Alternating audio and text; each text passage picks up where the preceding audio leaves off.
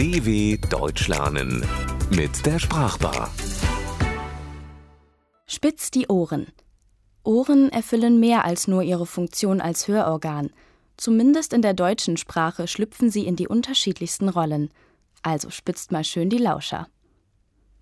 Horchlappen, Löffel, Lauscher und Teller. Für das Ohr gibt's im Deutschen manche umgangssprachliche und regionaltypische Ausdrücke.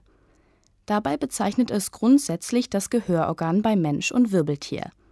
Beim Menschen sitzt der äußere knorpelige Teil, auch Ohrmuschel genannt, an beiden Seiten fest am Kopf. Bei Tieren wie Hunden, Katzen und Pferden kann er auch beweglich sein.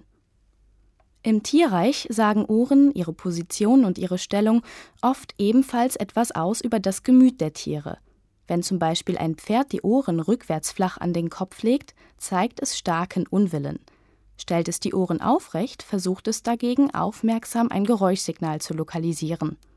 Daher kommen auch solche Redensarten wie lange Ohren machen, die Ohren spitzen oder ganz Ohr sein als Ausdruck gespannten und neugierigen Zuhörens.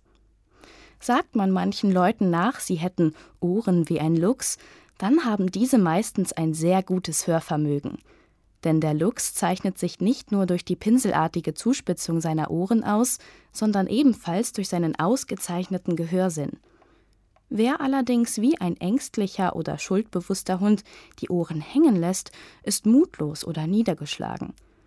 Häufig bekommt er oder sie dann den Ratschlag Halt die Ohren steif, als Aufforderung, sich nicht unterkriegen zu lassen und den Mut nicht zu verlieren, eben wie ein waches und munteres Tier. Ganz anders sieht das aus, wenn man ohne rechte Aufmerksamkeit zuhört, etwa bei langweiligen Vorträgen und ausschweifenden Reden. In solchen Fällen hört man nur mit halbem Ohr hin, die Ohren werden auf Durchzug gestellt oder das Gehörte geht zum einen Ohr hinein und zum anderen wieder hinaus. Man will das Gesagte einfach nicht hören. Vor allem Eltern pubertierender Kinder kennen das. Allerdings finden sich auch Menschen, die auf den Ohren sitzen, nicht zuhören, bewusst, aber auch manchmal unbewusst ihre Ohren verschließen. Für Aufforderungen und Bitten sind sie unzugänglich, ignorieren sie gar. Das kann genauso frustrierend sein wie tauben Ohren zu predigen und auf taube Ohren zu stoßen. Für die eigenen Aufforderungen oder Empfehlungen ist das Gegenüber einfach nicht empfänglich. Bis zum Jahr 2000 war es in Deutschland in solchen Fällen üblich, dass Eltern ihren unfolgsamen Kindern eine Ohrfeige verpassten oder ihnen eins hinter die Ohren gaben. Mittlerweile ist das gesetzlich verboten. Nun werden ihnen lediglich redensartlich die Ohren langgezogen, das heißt, sie werden getadelt. Allerdings hatte das Ohrfeigen bzw. das an den Ohren ziehen mal einen ganz praktischen Hintergrund – durch die Schmerzen an den Ohren oder auf der Wange sollte sichergestellt werden, dass sich die Kinder an damals nur mündlich geschlossene Verträge erinnerten und als Zeugen zur Verfügung standen. Es wurde ihnen buchstäblich hinter die Ohren geschrieben. Heute wird diese Wendung nur noch sprichwörtlich bei jemandem verwendet, der sich unbedingt etwas merken soll. Mit dem Ohr wird also so einiges veranstaltet, wenn auch nur im übertragenen Sinne. Manche Wendung führt allerdings auch auf falsche Fährten. Wer sich aufs Ohr haut, misshandelt sich nicht selbst, sondern teilt nur mit, dass er sich schlafen legt. Wer jemandem etwas um die Ohren haut, macht dieser Person heftige Vorwürfe. Übers Ohr gehauen wird man leicht von einem Schlitzohr, jemandem, der einen betrügen will.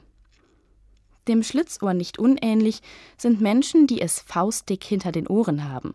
Sie sind, selbst wenn man es ihnen nicht ansieht, schlau, gerissen und auch schlagfertig. Nach einem alten Volksglauben sitzen nämlich Schalk und List in Gestalt kleiner Dämonen hinter den Ohren. Sind es ganz viele, können sie zusammen so dick sein wie eine faustgroße Wulst. Sicher klingen dem einen oder der anderen jetzt die Ohren, weil er oder sie spürt, dass jemand an ihn oder sie denkt. Vielleicht hört der eine oder die andere auch etwas, das wie Musik in den Ohren klingt, weil es so schön ist. Diese Menschen trauen ihren Ohren vielleicht nicht, glauben es nicht. Aber die Ohren zuhalten gilt nicht. Ganz Ohr sein, bitte. dw.com/sprachbar